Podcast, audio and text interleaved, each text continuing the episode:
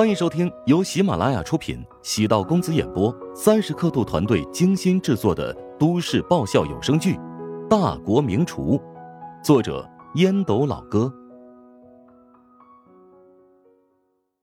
第三百六十九集。唉，黄大哥最近别提多惨了，不仅离婚、净身出户，而且还被公司开除，年夜饭都是一个人吃的。怎么？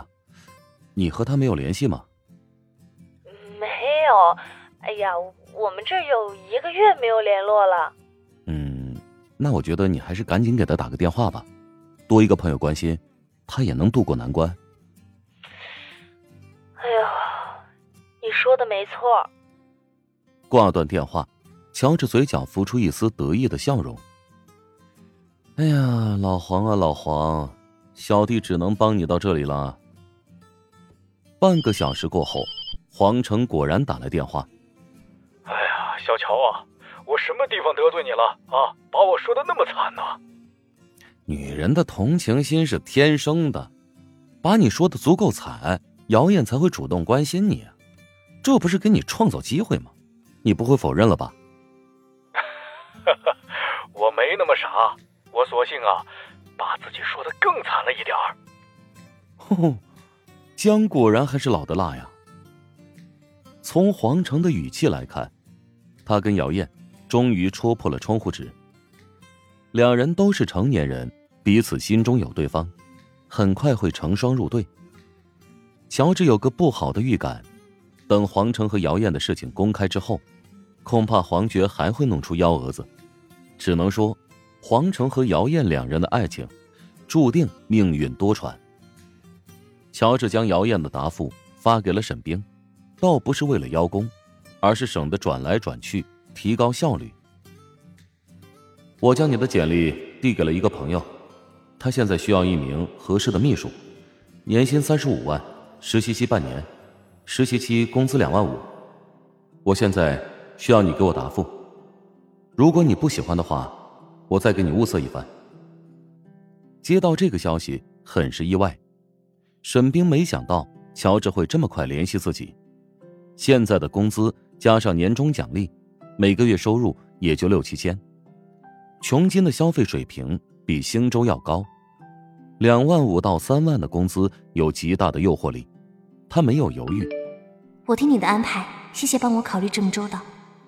乔治收到信息之后微微皱眉，怎么沈祸水发来的消息有点不对劲呢？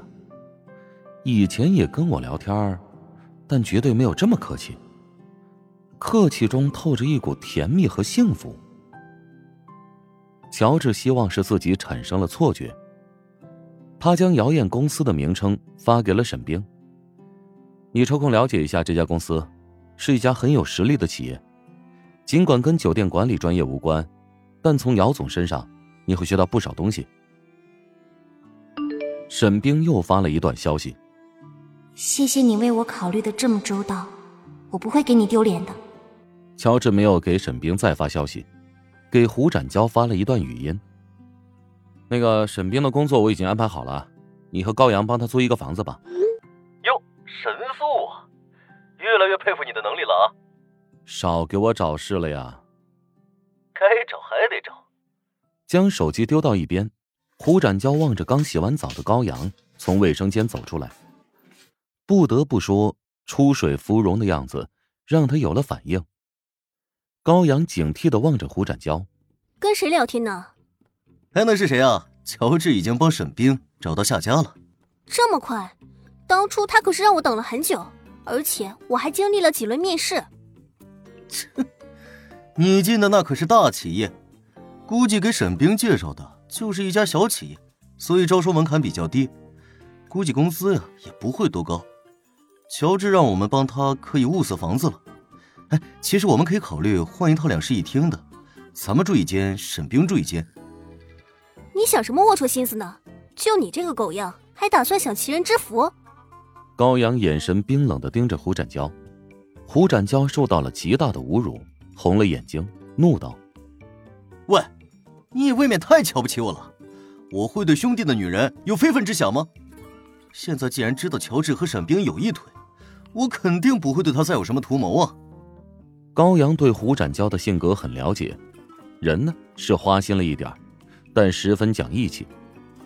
胡展娇努力说服自己，沈冰是好看，但他不属于自己，心思在兄弟乔治身上。即使乔治落花无意，他也不能再打主意，这是规矩。我倒是无所谓，就怕沈冰不习惯。有啥不习惯的？整那玩意儿的时候，你嗓门小一点不就好了？高阳狠狠的揪了一下胡展娇的胳膊肉，羞怒道：“这是生理反应，是我想控制就能控制得住的吗？”胡展娇摸着下巴，眼中散发着邪光，邪恶的揣测：“如果沈冰跟我们住一个屋。”以后会不会乔治经常来过夜？高阳踹了一脚胡展娇，胡展娇猝不及防被踹到了床下。你再胡思乱想，今晚就睡沙发了。哎，你今天好香啊！胡展娇走过去，将高阳拥在怀中。高阳奋力的推开胡展娇，等我先给沈冰回复消息。嘿嘿，我就抱抱，不干其他的。胡展娇从后面将高阳搂在怀里，高阳差点将手机拍在胡展娇脸上。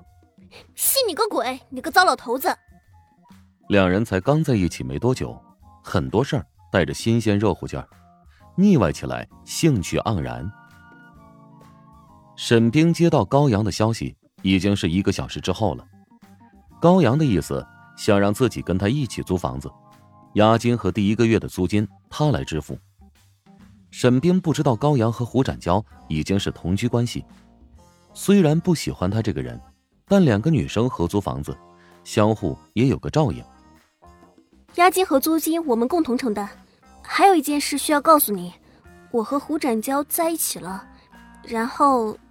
沈冰没想到还有这个变故，已经答应和他合租在先，现在回绝，以后见面难免尴尬。何况这份收入不错的新工作，胡展娇和高阳帮了自己很大的忙，他感觉又被套路了。没关系，我们都是同学，住在一起，彼此也有个照应。高阳心情特别美，爱占便宜的性格，找到像沈冰这么好说话的合租客，是很愉快的事情。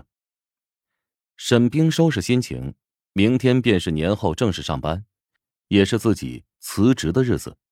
决定静悄悄的离开。年前还有半个月的工资没发，如果部门主管不同意的话，大不了那笔钱自己不要了。屈文斌安排的很周密，刘达刚下飞机，走出接机口，便看到迎接自己和团队成员的牌子，上了一辆商务车，半个小时后，抵达屈文斌安排用餐的地方。徐金胜早已在门口等候多时。等刘达一见面，便迎了过去。他简明扼要的介绍道：“这位便是彩通的曲总。彩通是 M 国最大的食品服务销售企业之一，为八百万多家餐厅、饭店、学校、医院等提供餐食。久仰大名。”刘达跟屈文斌笑着握手。刘达的手掌很厚，而且手心粗糙，有很多厚茧，与他是顶级厨师有关。